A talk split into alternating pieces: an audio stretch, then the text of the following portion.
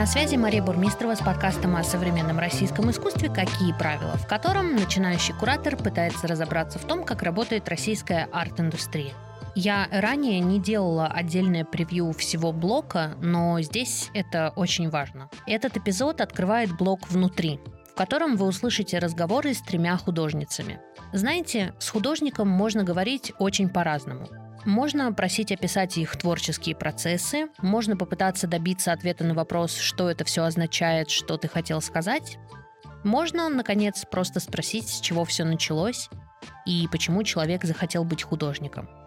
Мне кажется, что я совместила одно с другим, слегка приправив третьим. Эти разговоры – мое искреннее желание приблизиться к художникам, понять, из каких предпосылок они мыслят, как их мысли оказываются физическими объектами и почему их волнует то, о чем они говорят через свои работы. А еще с каждой из моих героинь у меня связана личная история, которую я рассказываю в самом начале выпуска. Первый эпизод этого блока – разговор с художницей Маяной Назабуловой. И это самый откровенный, очень личный разговор. В этом выпуске вы услышите о депрессии, сексуализированном насилии и тревогах, связанных с окружающим миром – Диалог об этом переплетается с рассуждениями о символизме искусства, попытках одомашнивания культа истории и важности памяти.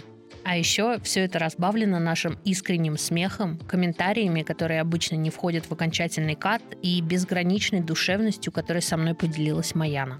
Маяна, спасибо большое, что встретилась со мной. Любовь к тебе и твоему искусству со мной навсегда. Я благодарю тебя за то, что ты делаешь. Остановившись еще на минутку, я хочу порекомендовать вам сервис онлайн-психотерапии «Ясно».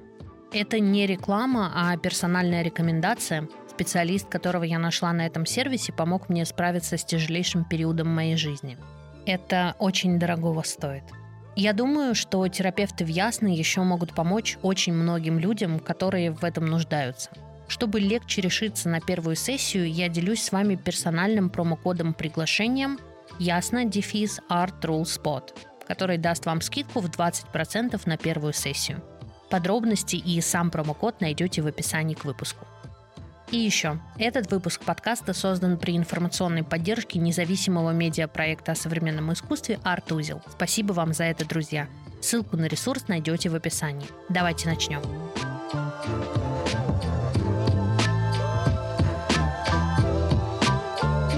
Маяна, привет! Привет, Маша. Я хочу тебе рассказать историю, которая моя персональная, связана с твоим искусством. У-у-у. Да. Э, в общем, в июне прошлого года мне поставили диагноз клиническая депрессия. И я э, очень там была такая ситуация прям совсем стрёмненькая и страшная. Но я, тем не менее, обошлась э, без медикаментозного лечения. Но я такой человек, которому очень важно а, визуализация. То есть я хочу представить, я вот в тот момент очень сильно хотела представить, как выглядит э, моя депрессия, с чем вообще я имею дело. И, в общем, какими-то семимильными шагами я наткнулась на объединение. Mm. И я что-то там копалась, плавала так очень медленно, рассеянно. И тут я вижу улыбатора. И я помню, что вот этот момент, я очень мало помню, честно, с прошлого лета, но вот этот момент, когда я увидела улыбатора, я такая, ах, так вот ты какой. То есть я не знала ничего ни про эту работу, ни типа, что она означает, как бы, что ты сама туда вкладывала. Я ничего этого, естественно, не знала. Но для меня это была визуализация врага, вот, который есть во мне, угу. и вот это то, э, как бы с чем мне предстоит бороться. И я, естественно, тут же ее купила, прям сразу. А, и через а, месяц, по-моему, появляется работа «Тело я». Mm. И как бы там, работая со, своими, со своим терапевтом, мы поняли, что, конечно, одна из причин была 24 февраля, которая сильно саданула очень по всему, что как бы касается моей жизни – но там еще было много разных моментов, э, которые в итоге там привели к постановке диагноза. И один из этих моментов это как бы взаимоотношения с собственным телом. И тут месяц, как мы вот это обсуждаем, я вижу работу тела я, и я такая, я покупаю это сейчас, потому что это визуализация моей работы, которую я делаю прямо сейчас. И я хочу тебе сказать, Маяна, что в какой-то момент эти работы очень сильно мне помогли и спасли меня просто тем, что они оказались в нужное время, в нужном месте и помогли мне в первом случае визуализировать то, что меня разрывало изнутри, я никак не могла понять, что это такое, как это выглядит, из чего это вообще вся история состоит. А во втором случае помогли мне утвердиться в момент вхождения вот в этот путь работы. Ага, ты тоже вот так же по кирпичику обратно или как бы вообще заново э, себя пересобираешь. Поэтому для меня персонально вот эти э, две работы, они навсегда со мной э, останутся, они обе не в Питере, но в Москве у меня сейчас.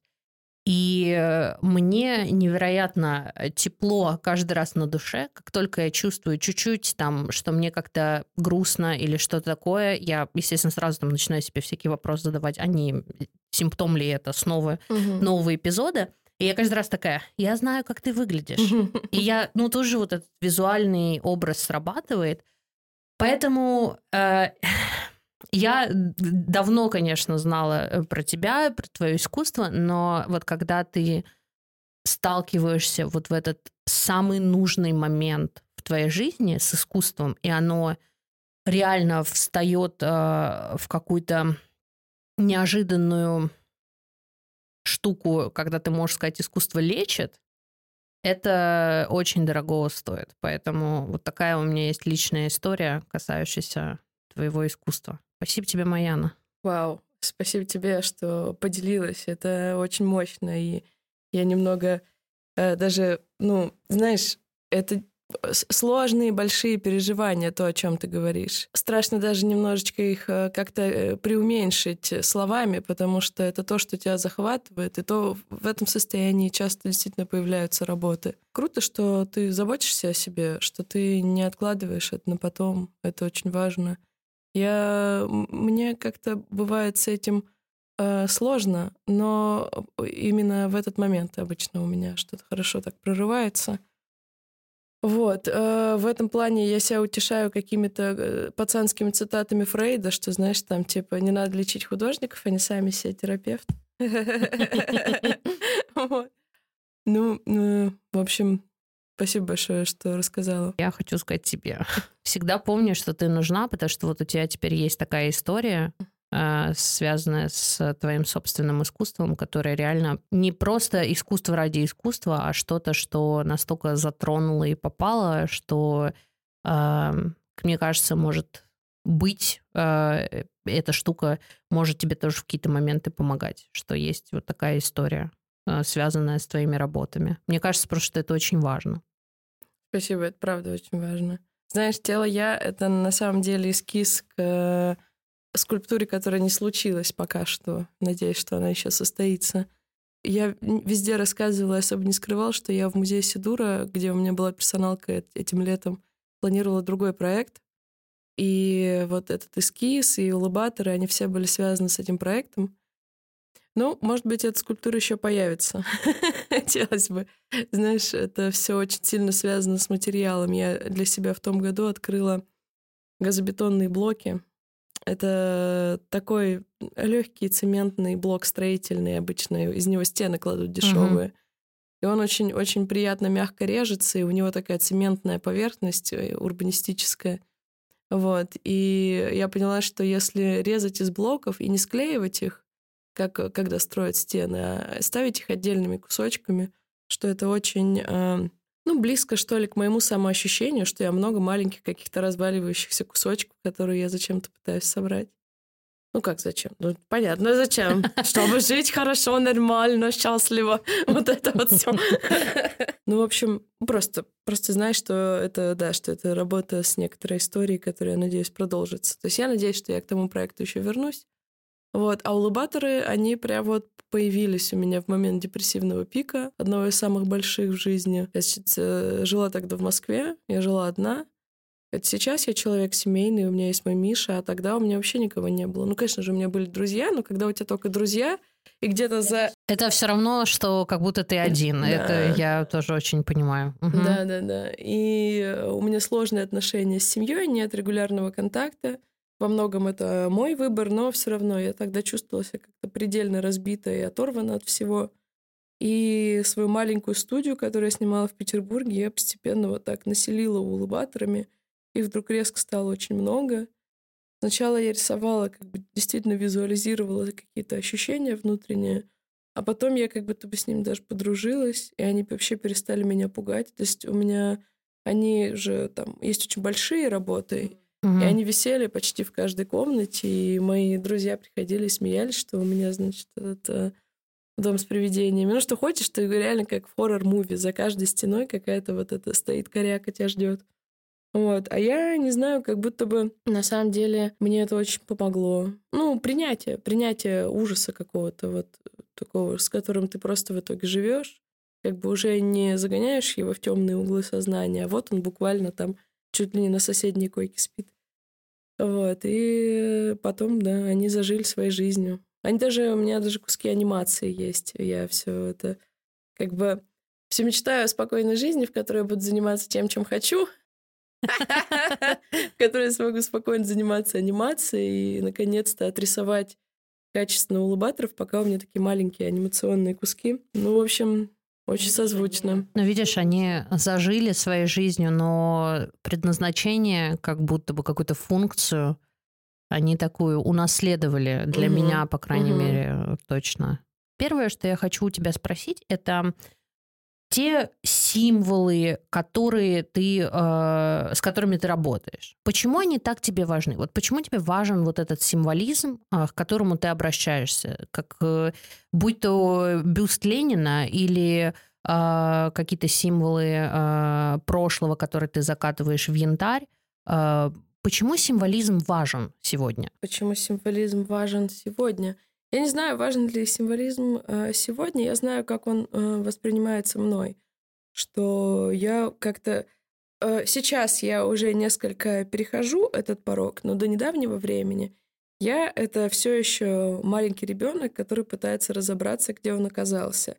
И, в принципе, объекты очень часто я действительно воспринимаю как элементы языка, что есть вот эти элементы, не совсем понятные, достаточно условные для меня, связанные, допустим, с советским наследием, я понимаю, что это уже то, что ушло, но это при этом еще здесь как бы материально присутствует, и оно как будто бы содержит в себе вот этот код.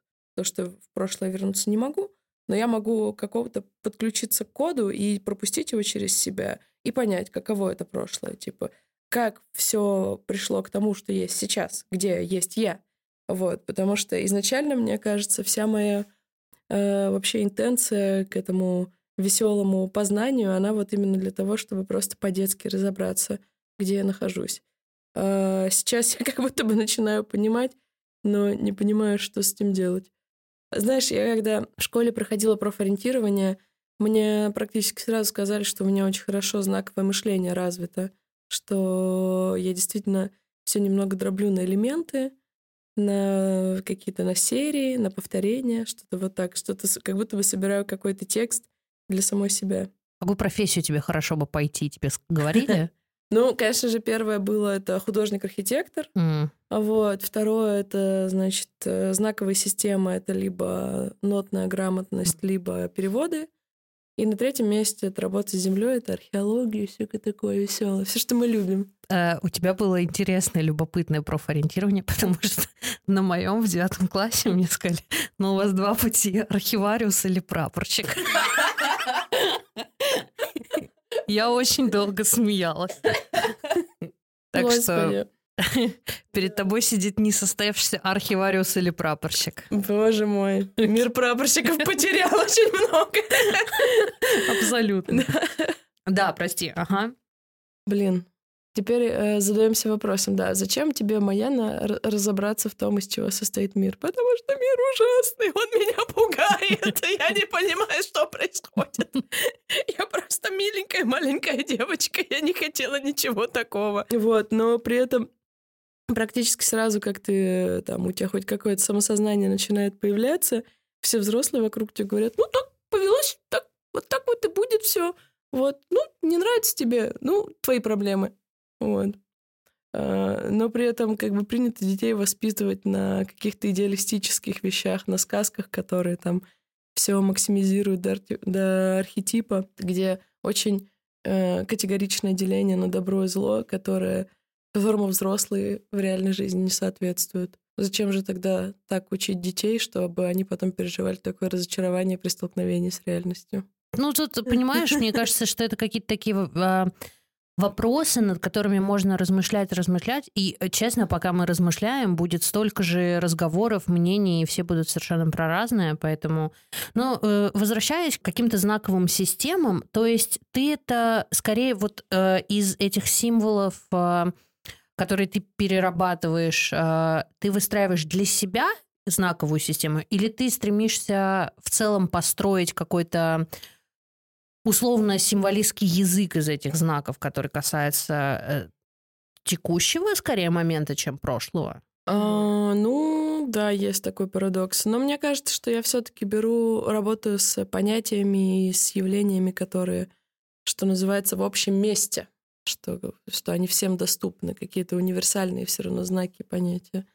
Вот, хотя, конечно же, как я могу вообще предсказать какие-либо трактовки. Но в то же время мне кажется довольно понятным, что имеешь в виду, когда работаешь с советским наследием, когда э, все вот эти образы Советского Союза надевают э, аватарки капиталистического мира, то как бы будто бы это на поверхности, никакого другого прочтения этого нет и не может быть. Затрудняюсь, честно говоря, тебе ответить, Маша, потому что я э, не смотрел на это с такой точки зрения, скажу честно. То есть э, как будто бы я понимаю, о чем ты, но символизм вообще в целом, как отдельная оптика, это не то, как я воспринимаю свою художественную практику, что я действительно работаю с тем, что стоит за вещами, что так вот янтарь — это у нас, значит, время, Ленин — это вот у нас, значит, прошлое, да?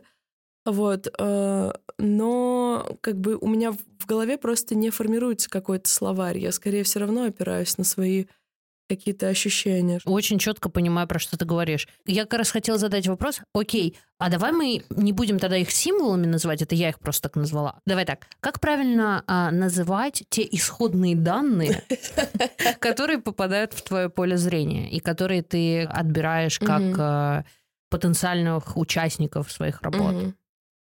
Если не символы, то что это? Не знаю, мне всегда, у меня всегда почему-то очень такой кондовый э, термин в голове, когда я работаю, это образ. Я всегда типа, mm, мне нужен образ, мне нужен целостный образ, мне нужно, чтобы элемент этого образа, то, какой смысл в них, чтобы он был частью этого образа и работал на него. То есть э, это на самом деле, мне кажется, такой способ видя, видения, он как будто бы вскрывает мою академическую школу. Я училась в Академии в Новосибирске, но в целом все академии несколько родственны что там есть вот эта тема, типа, ухватить образ, ухватить его. Что ты как охотник. Или собиратель. Странно, знаешь, э, пытаться препарировать, как это работает, потому что я же все равно больше практик, чем теоретик. Я же все равно больше работаю с материалом и воспринимаю многое как те же символы и какие-то элементы — объекты, которые я включаю, я их воспринимаю как э, материал, который мне так же, как и глина и гипс в руки попадает. И я знаю, что многие вещи, которые я делаю, я делаю как бы скорее чувственно, чем рационально, и что потом как бы смысл этих вещей меня догоняет после. И так было с янтарем, и так было с Лениным. Э, оба эти проекта как-то они меня просто захватили своей веселой механикой какими-то... Какой-то смысл я в этом видела, но я не видела как бы всего смыслового потенциала. То есть э, просто мне, говорю, мне пришел какой-то вот этот образ, я захотела его, значит, воплотить. Вот он, значит, мне показался он состоятельным, и я начала его воспроизводить. А потом, значит, э, Лениным я занималась уже второй год. И на второй год мне просто стало очевидно, что если настолько большая обратная связь, если настолько сильная реакция как бы а, от людей, к которым я специально не выхожу, я же не выставлялась нигде. Я жила в Новосибирске, у меня была маленькая группа ВКонтакте, и я выкладывала туда фотографии. И помимо того, что их постоянно хотели купить, а для меня это был вообще такой первый опыт продажи своих произведений. То есть это, понятно, были какие-то суммы в районе 100 рублей. Но все равно для Новосибирска для меня это много значило. Вот. А потом, когда я смотрю, их уже сотню купили.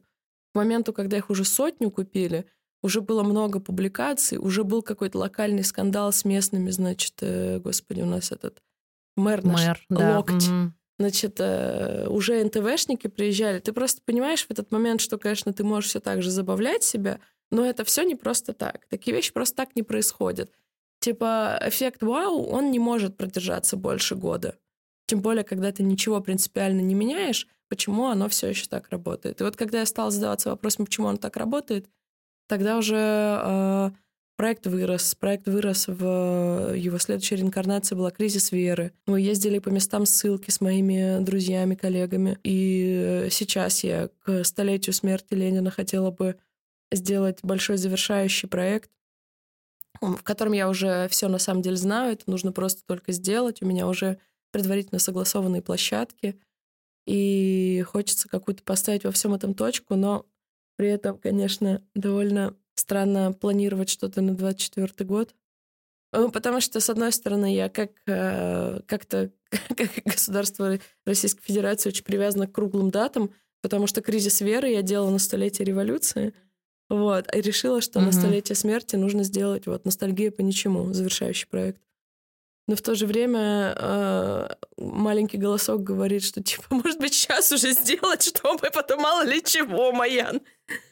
Говоря, кстати, о материалах, я вот улавливаю какую-то двойственность все равно в, в том, какие материалы ты используешь, когда, так скажем, я думаю о смыслах работы. Мгм. Ты используешь такие, ну, давай скажем, твердые очень материалы.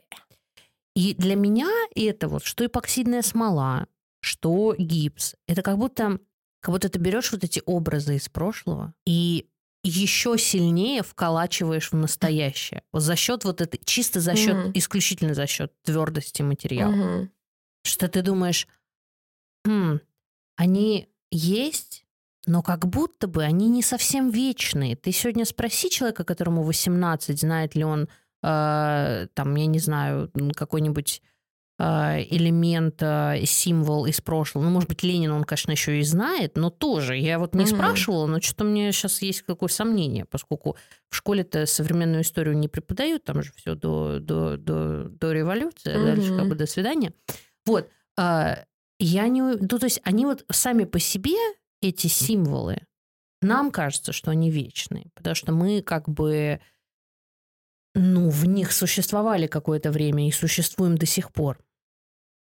И тут появляется эпоксидная смола, которая закатывает на века этот символ. Понимаешь, про что я? Да. То есть вот здесь это какая-то очень удивительная двойственность а, с тем, что вроде бы эти символы, образы, которые по факту ты превращаешь в артефакты их, которые вот, э, знаешь, а, я иногда смотрю на твои работы, которые с янтарем, я думаю, ну вот 150 лет спустя вот такое раскопали. Понимаешь? Вот, то есть они выглядят так, и в них вот этот вот есть вот это чувство и ощущение а, вот этого а, артефакта какого-то. Мгм. Ты мыслишь вообще вот эти символы как э, артефакты, когда с ними работаешь, вот с этими твердыми а, материалами, которые ты используешь для их как, переработки, наверное. Ну, не вот не переработка, наверное, не очень слово. Консервация. Спасибо. Да, есть такое. Ну, там, мне кажется, такой парадокс есть э, на самом деле, в принципе, в изобразительном искусстве, потому что нечто живое, некоторая живая мысль, подвижная, может быть, революционная, может быть, несущая в себе все самое-самое лучшее, превращается просто в покрытый пылью артефакт на кладбище музея. Музей — это что? Это же кладбище произведения искусства. Все, как бы искусство закончилось, все, все в склеп. Поэтому как будто бы в этом суть. А, эта сторона искусства в данном случае очень хорошо репрезентована, когда ты такой сразу. Я сразу в склеп, я, не, не нужны обходные пути. Я сразу на кладбище. Все, сдувайте с меня пыль. Вот. Но вообще интересно, конечно, что ты обратил внимание на материал, потому что у этого материала есть некоторое другое свойство. Мне кажется, даже в древнегреческом есть то ли слово полимер, то ли слово пластик. И оно значит ровно то, что значит. То, что это материал, который, э, претерпевая некоторые, скажем так, влияния, из жидкого превращается в твердое. Он проходит полимеризацию. Из жидкого он становится твердым. То есть это нечто текучее, подвижное, то, что может быть чем угодно, любой формы, теряет этот потенциал и становится просто куском камня. И вот этот э, процесс меня вообще бесконечно гипнотизирует, если честно. Если посмотреть, с какими материалами я работаю, то это почти всегда это литье, это, это почти всегда процесс полимеризации. Почти хочется что-нибудь пошутить про динамику слизи, но ничего хорошего не могу придумать. Хочу, знаешь, о чем еще? А, поделиться такими размышлениями. Опять, не думаю, что здесь какой-то прям вопрос, но любопытно, что думаешь. Я, опять же, когда вот все я кручусь, мне вот, честно, привычнее как теоретику больше назвать это символами, угу, потому что, конечно, угу. это символ там э, не метафорический, а символ как символ, да. Угу. Вот. Когда я вижу э, того же, допустим, Ленина, да, я думаю о двух вещах. Первое, что ты проворачиваешь какую-то удивительную работу по одомашниванию культа. Угу когда вдруг э, вот этот культ, э, вот этот вождь, который в каждом городе, на каждой площади, в каждом городе есть улица имени этого вождя, вдруг приобретает абсолютно э, одомашненный э, вид и становится как бы у тебя условно там на полку, э, и вот он он тут, лишенный вообще всего, всех своих атрибутов, даже для этого не обязательно, чтобы он должен быть как-то раскрашен угу. или еще что-то. Сам факт. А второе, про что я думаю, про то, что одновременно с этим одомашниванием, из-за того, что ты их как-то разукрашиваешь, что-то какие-то добавляешь э, э, к этим бюстам элементы, ты докручиваешь миф о Ленине. И я вспомнила, когда я об этом размышляла, во-первых, Курехинский Ленин Гриб, конечно же, Потом Ленин Кока-Кола Косолапова. И в целом я вспомнила отличную статью на, в журнале «Нож», а, которая так и называлась, по «Ленин грипп», «Ленин торт», «Ленин Кока-Кола», типа про мифы вообще о вожде. Когда это настолько сакральная фигура, что э, в быт она проникает через мифологию прежде всего. Саркастичную, да, шутливую, да, но мифологию.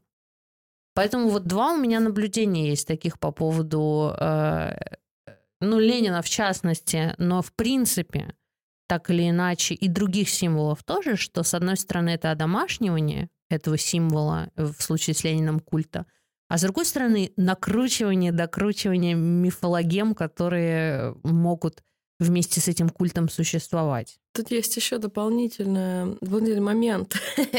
Э, то, что Ленин образ Ленина, его портрет — это один из самых тиражируемых образов. То, что есть там три самых тиражируемых образа, это значит Иисус, Че Гевара и Ленин.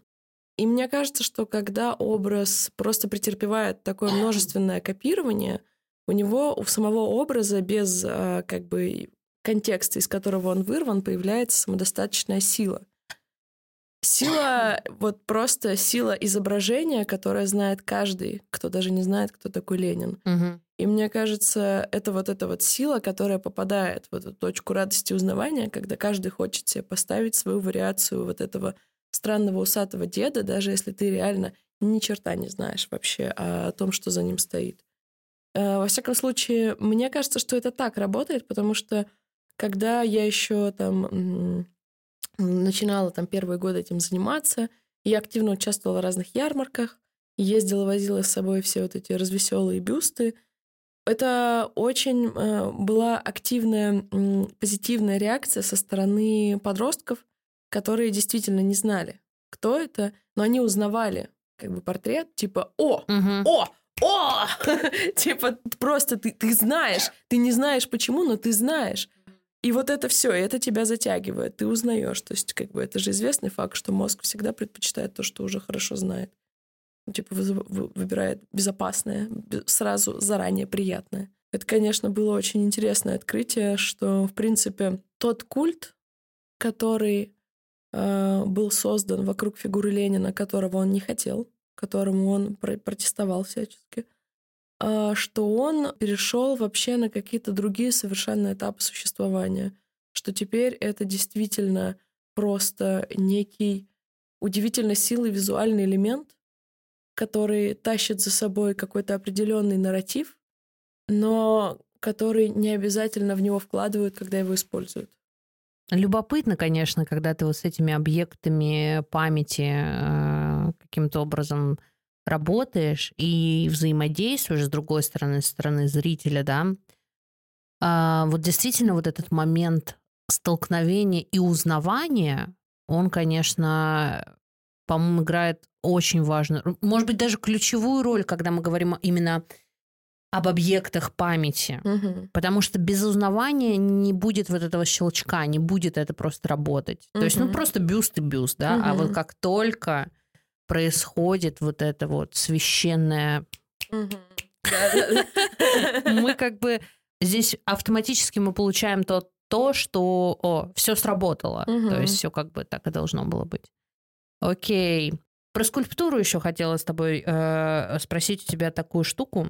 А, в... Я читала твое интервью в «Собаке» угу. питерской. И ты там э, говоришь, что скульптура — это в том числе тактильный опыт угу. для тебя, как э, для человека, который эту скульптуру делает. Я вот хотела спросить у тебя про тактильность, раз, и два, про телесность. Как мне кажется, что вот эти две вещи, они довольно сопряжены могут быть между собой, особенно в поле скульптуры. А, поэтому мой к тебе вопрос такой. Что для тебя тактильность, телесность через слэш или через или, или и то, и то? Первое, в контексте художественном, а второе, а, в контексте культурного кода, с которым ты, как бы, к которому ты тоже обращаешься и с которым ты тоже работаешь. Как минимум вот а, по этому превращению в артефакты. Угу. Значит ли в этом культурном коде что-то для тебя, вот эта вот тактильность и телесность? Не знаю, мне кажется, э, хотя, конечно, возможно, каждая история — это личная история, но у меня, во всяком случае, это точно что-то очень личное. Знаешь, э, э, во-первых, триггер вордер — сексуализированное насилие — вот. Так случилось, что в детстве я пережила, ну, в достаточно раннем возрасте пережила сексуализированное насилие. И это, знаешь, очень сильно разорвало связь с моим телом. Угу. То, что я до сих пор не всегда чувствую, что оно мое. Я не чувствую, что это, это просто какой-то скафандр, внутри которого я сижу. Этот скафандр как бы существует отдельно, я отдельно, я жива, пока вот у него есть резервы в батарейках. И мне показалось, что мне кажется, что это связанные обстоятельства. Вот, что где-то вот в этот момент произошел, произошел этот разрыв, который я, в общем-то, до сих пор пытаюсь преодолеть. И очень часто до сих пор, когда я прикасаюсь к самой себе, я чувствую это как нечто чуждое, то, что это не совсем я. И мне не кажется это здоровым, если честно. Мне кажется, здоровые отношения с собой — это все таки в которых ты как бы понимаешь, что ты — это не только голос в голове, ты это все, все сразу. Ну, я действительно считаю, что достаточно нормально об этом говорить открыто и спокойно, не преуменьшая и не обесценивая. Но если просто эту дискуссию выводить на видимое поле, это может кому-то помочь, потому что мне, так же, как и многим другим э, людям, которые проходили через это, понадобилось время для того, чтобы сказать, да, это произошло, да, это меня поменяло, да, это со мной навсегда. Но, типа, я как бы на этом не заканчиваюсь. Вот, что, типа, это, ну, часть меня просто, которая как бы живет со мной. Вот, и я сейчас на спокойном этапе, когда я, ну, в общем-то, в порядке. Это не уже, уже не влияет на мое самоощущение, на мои планы, на прочее, прочее. Но я знаю, что многим людям еще как бы предстоит это пройти, потому что статистика э, сексуализированного насилия нас не утешает. И не приходится думать, что людей, которые через это проходят, что их больше нет, кроме меня. Хочется, конечно, сказать им, что они не одни, что есть другие люди, которые с этим сталкиваются, что, ну, во всяком случае, стоит, конечно, исходить из э, своих внутренних необходимостей. Я не думаю, что абсолютно всем нужно делать какое-то публичное большое признание, чтобы чувствовать себя нормально. но где-то все равно внутри должна пройти какая-то работа. Большая, сложная и очень неприятная, потому что все, что с этим связано, оно вызывает какое-то внутреннее отвращение. Отвращение как раз оно очень часто перекидывается на воспринятие своей телесности, что, знаешь, э, я помню, что еще до того, как я начала там ближе к подростковому возрасту набирать вес, еще до этого момента я уже была уверена, что я какая-то, ну, неприятная, что я какая-то толстая, что я какая-то вот уродливая. При этом я вижу эти фотографии, когда это было, там средняя школа, там младшая школа. Я выгляжу вообще а, обычный ребенок, ничего такого. Ну просто, типа, вот этот отпечаток внутренний, он как будто бы э, исказил мое самоощущение. Э, к сожалению, э, моей маме пришлось непросто, она растила нас одна. Она не смогла увидеть всего, что с нами произошло. И я ее ни в чем не виню. Я понимаю, это было тяжелое время, нас у нее много. Вот. Но да, действительно, есть моменты, в которых это чуть более большая ответственность родителя, чем ребенка. Но когда у тебя нет возможности как бы найти эту поддержку, в итоге ты сам себе становишься поддержкой, сама себе стала поддержкой.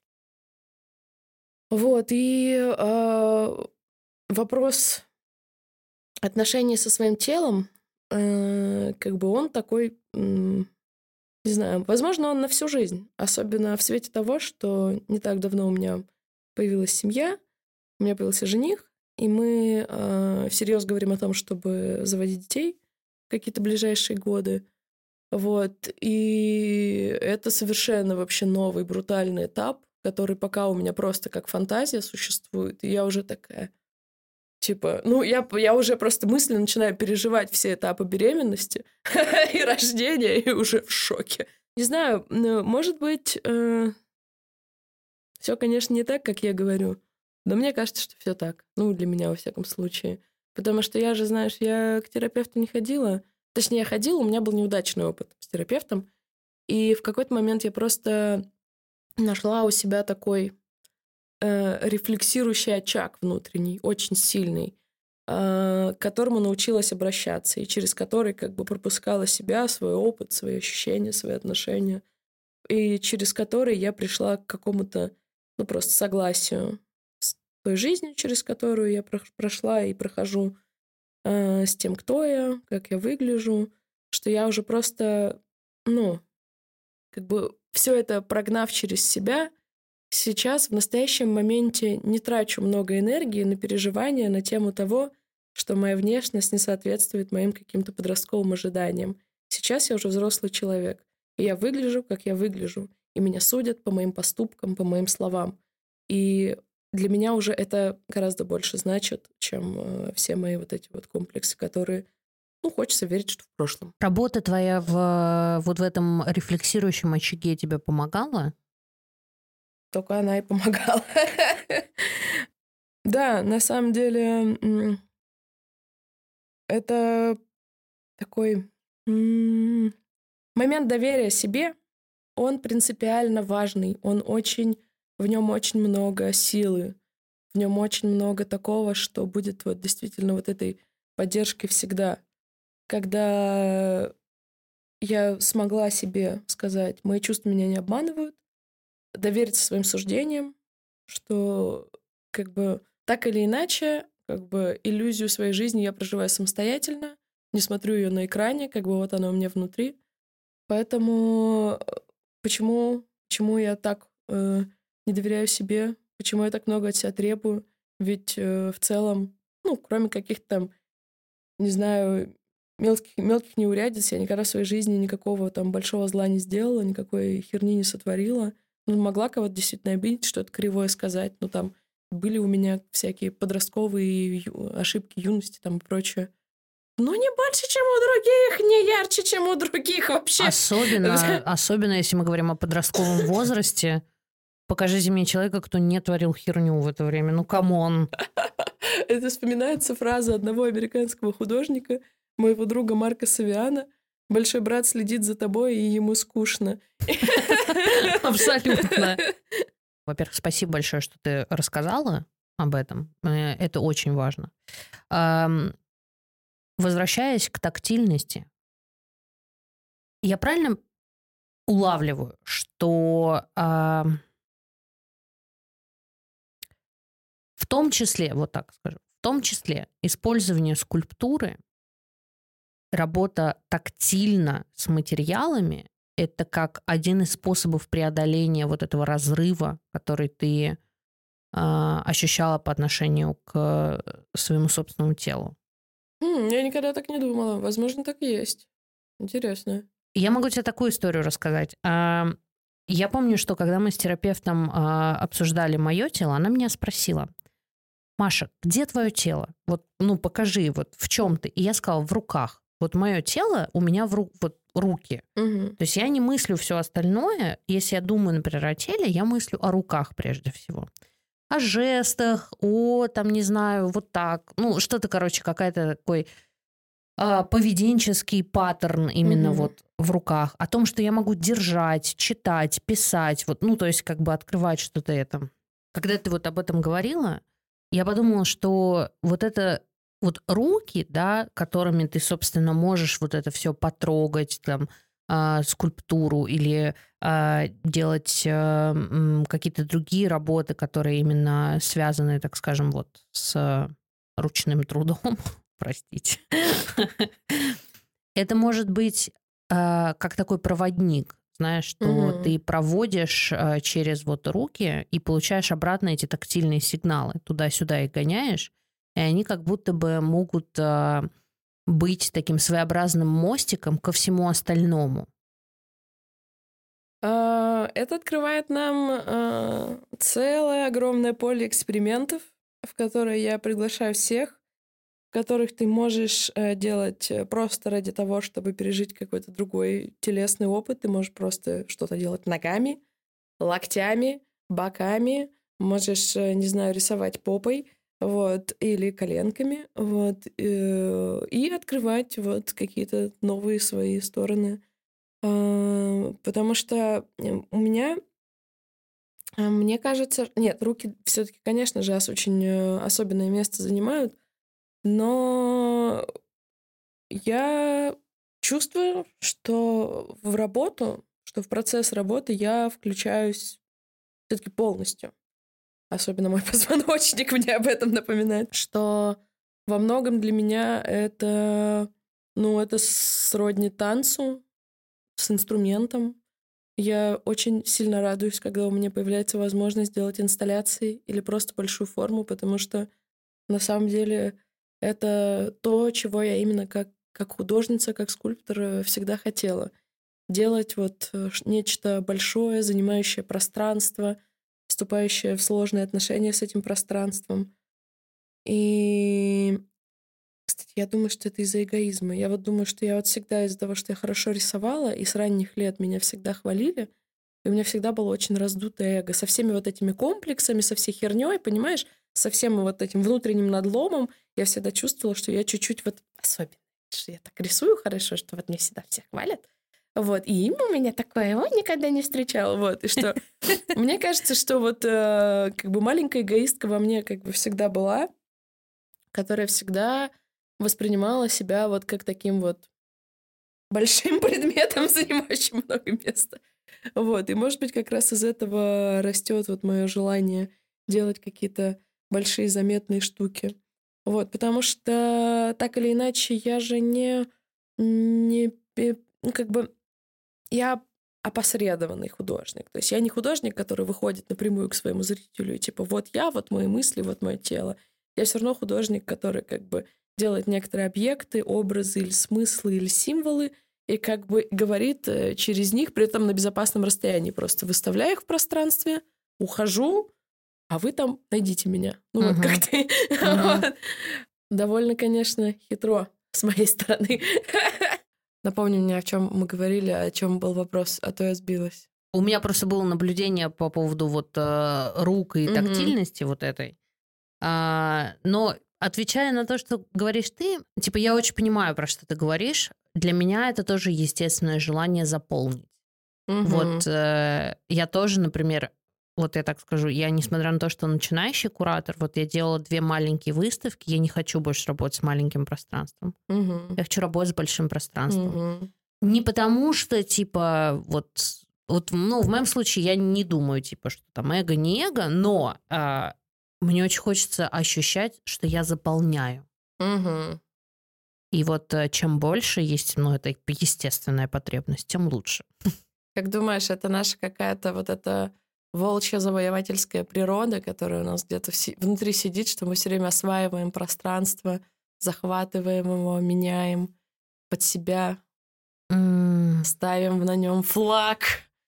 Я думаю, что это одно из. А, В моем случае, например, я еще думаю всегда о том, что а, мне всегда было очень тесно, ну вот в плане... ам, Короче, я всегда чувствовала, что я не вписываюсь в какие-то рамки. И я такая, так, мне вот в этом тесно, я придумаю что-то свое. Или там, а, нет, вот э, э, там, э, сюда я в университет не пойду, потому что здесь мне скажут, вот, вот, вот твои границы, и все. Я такая, мне не нужны границы. Мгм. И вот как будто для меня в том числе это завоевание через эм, отказ от э, рамочного какого-то принципа в целом. Мгм. То есть как бы я заполню как можно больше и так, как я хочу, а не так, как мне сказали. Мгм. Вот. Поэтому, но, конечно, есть этот все равно какой-то м, очень хочется использовать слово флер, простите, флер завоевания, потому что знаешь еще что я тебе хочу сказать? Это не завоевание, это в какой-то мере, особенно эмоционально, как мне кажется, может очень чувствоваться как отвоевывание. Мгм. Мгм. Потому что завоевание, ну не знаю, а вот отвоевать, это вот это уже подсознательная какая-то психологическая штука. Мгм. Типа я иду туда, потому что я знаю, что я достойна. Мгм. Условно, да. Бы. Ам, и ты хочешь не то что доказать, а просто прийти и отвоевать это обратно, потому что это всегда тебе принадлежало. Ты же Мгм, знаешь об этом, мгм. ты же об этом как бы и думала всю дорогу. Да, да, да. Поэтому вот, вот русский язык, за что люблю, просто вот одна приставка поменялась, а смысл просто совершенно другой. А, да, Да, русский язык прекрасен. Это правда. Я вообще раньше не задумывалась на эту тему, но сейчас, когда все больше отказываются от э, российской культуры и э, э, российской литературы, я все время думаю, блин, блин, он же такой, ну, в смысле, он же сам по себе хорош. Не наказывайте язык. Вот. не наказывайте культуру, мне еще всегда очень хочется сказать. М, Но, опять, имеем то, что имеем.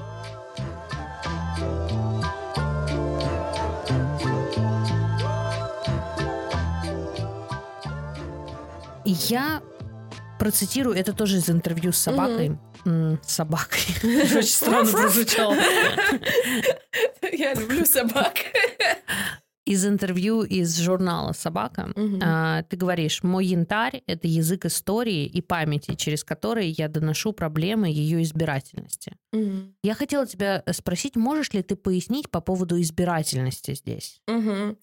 А, знаешь, когда начинала этим заниматься, в смысле проектом с янтарем, сначала у меня была такая очень понятная цель. Я думала, что я через консервирование артефактов, э, фотографий и прочего, что я создам такой а, универсальный образ истории. Вот. Ну, я дитё мало, я же не понимала, что, то, что, во-первых, есть в разных странах разные истории, у разных народов разные истории, ну и там, типа, у разных религий, вообще, типа, миллион уровней фильтрации вообще истории, информации, что, как бы, по сути, я сохраняю не только то, что, как бы, созвучно там с моей культурой, моим контекстом времени и пространства, что это еще и, как бы, связано с моим личным опытом, что так или иначе ты все равно чему-то отдаешь предпочтение, не обязательно осознанно.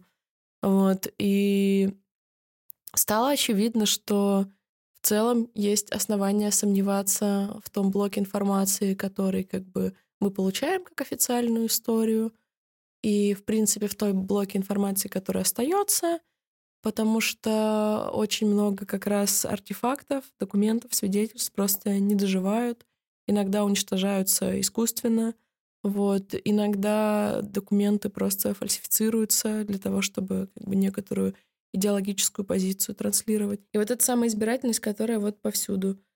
И э, хотелось бы, конечно же, иметь возможность как-то подобраться к пониманию того, что человечество как вид, к которому мы относимся, творит, почему и зачем, и как э, с этим можно работать, чтобы уменьшить э, количество жестокости и всяких э, человекоубийств. Вот. Но это, конечно, опять довольно-таки тупиковое рассуждение, потому что это невозможно. Типа, ты можешь работать в некотором небольшом поле, в котором ты находишься, информационном, как бы со своим контекстом, со своим языком. А, иногда можно говорить вообще, часто оказываемся, особенно культурные работники, часто оказываются в ситуации, когда они вообще говорят только со своим кругом, только со своим пузырем, а вообще не могут через него пробиться. Вот. И не потому, что там люди не хотят слышать, иногда просто люди не способны воспринять некоторый язык. Вот, потому что когда я говорю э, даже просто со своей мамой, Мама очень часто огрызается и говорит что-то вроде «Вот ты специально сложно говоришь, чтобы я ничего не понимала». А я даже не сложно говорю. Вот. И я понимаю, что если даже мама так реагирует на родную дочь, то как может сторонний человек отреагировать на, не знаю, текст Валентина Дьяконова? Вот. Или, не знаю, Оль Турчиной. Она тоже очень сложный текст пишет. Откуда желание и в чем преимущество вот этого общего нарратива? Ну, то есть ты сказала, что как бы хотелось какую-то общую историю, угу. и потом ты поняла, что это невозможно. Угу. А в чем вот притягательность вот этого общего нарратива? Наверное, это какое-то вот это вот, если мы все будем одинаковые в одинаковых красных галстуках, то точно всем все понравится. Вот, я не знаю, честно говоря, хороший вопрос.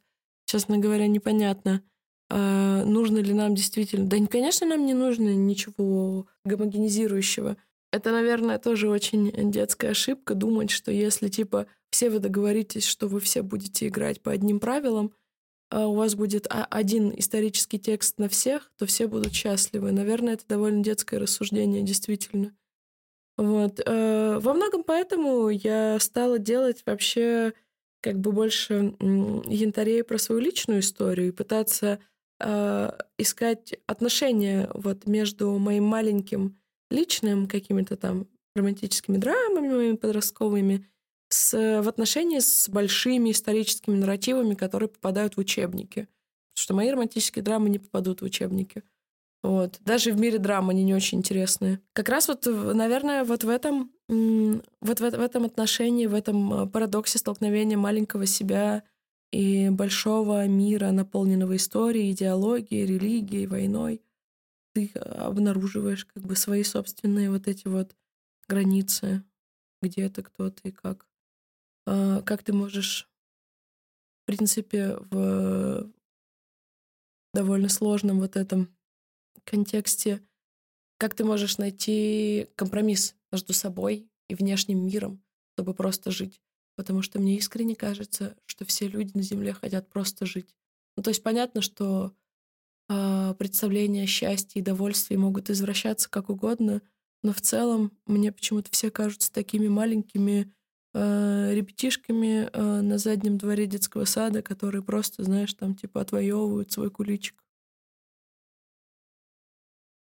Как ты думаешь, сейчас, э, исходя исключительно из персональной э, перспективы, нарратив личной памяти важнее, чем история?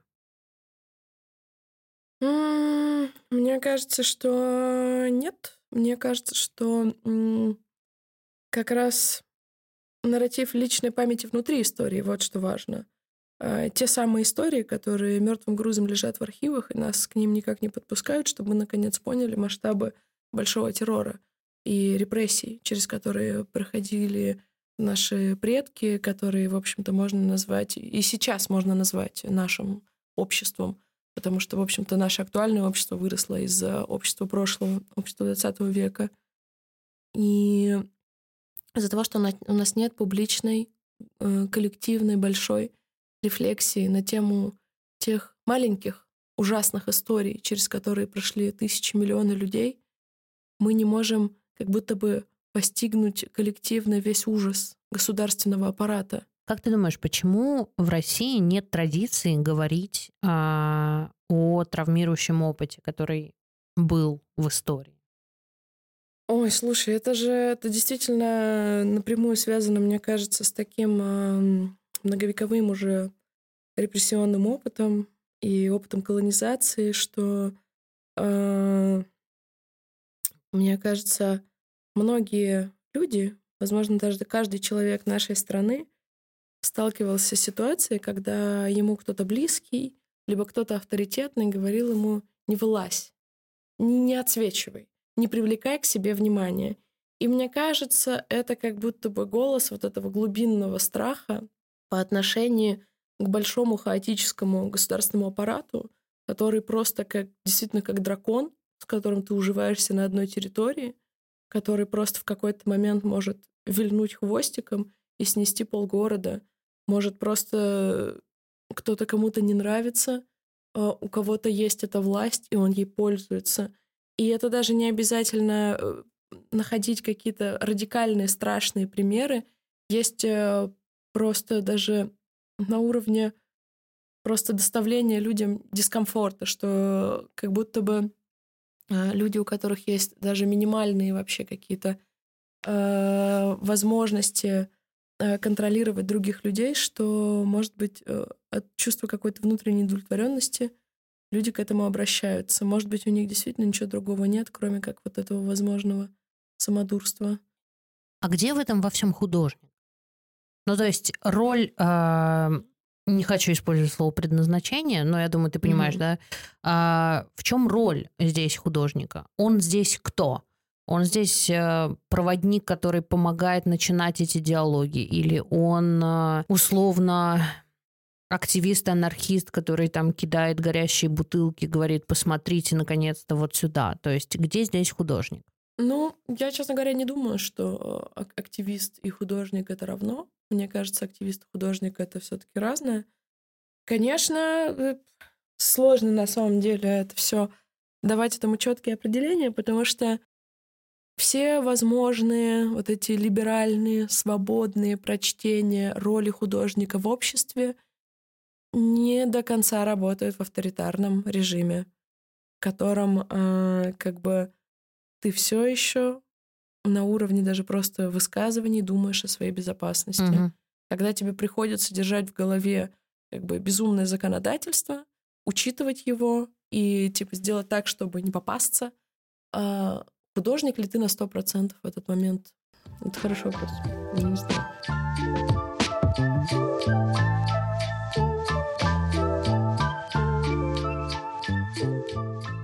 Вот такой диалог у нас получился. Со вздохами, хихиканьем и обсуждением тем, о которых обычно очень тяжело говорить. Тут было иначе. Маяна великолепна, не правда ли?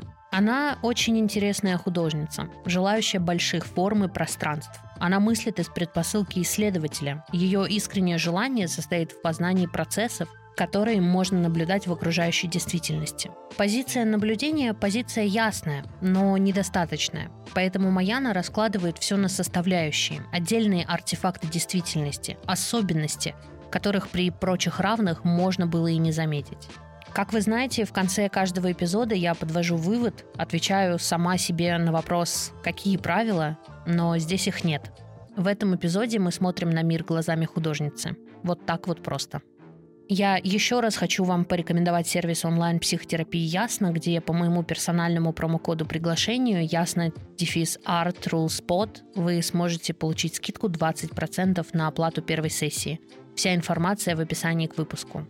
И еще, мне очень жаль, если вы столкнулись с сексуализированным насилием. Процитировав миссию независимого благотворительного центра помощи пережившим сексуализированное насилие сестры, я убеждена, что все люди имеют право жить в безопасности и без страха везде, включая собственный дом. Насилие – это всегда нарушение прав человека. Оставляю здесь телефон доверия Центра сестры плюс 7 499 901 0201 плюс 7 499 901 0201. Адрес кризисной почты и сайт центра оставила в описании к выпуску. помните, вы не одна. Есть организации, которые готовы вам помочь. Как и всегда, проекты и имена, звучащие в нашем диалоге, вы сможете найти в описании к выпуску. Присоединяйтесь к нашему сообществу ВКонтакте «Какие правила дневник подкаста». Еще у нас есть канал в Телеграм «Какие правила искусства», где вы можете обсудить этот выпуск. Ссылки на социальные сети найдете в описании. Подписывайтесь на нас на любой платформе, где вы слушаете подкасты, не пропускайте новые выпуски, ставьте оценку и оставляйте отзывы в Apple подкастах, ставьте сердечки на Яндекс Музыке и фоловьте нас в ВК Музыке. Все это очень помогает продвижению проекта. А впереди у нас много всего интересного. Пока!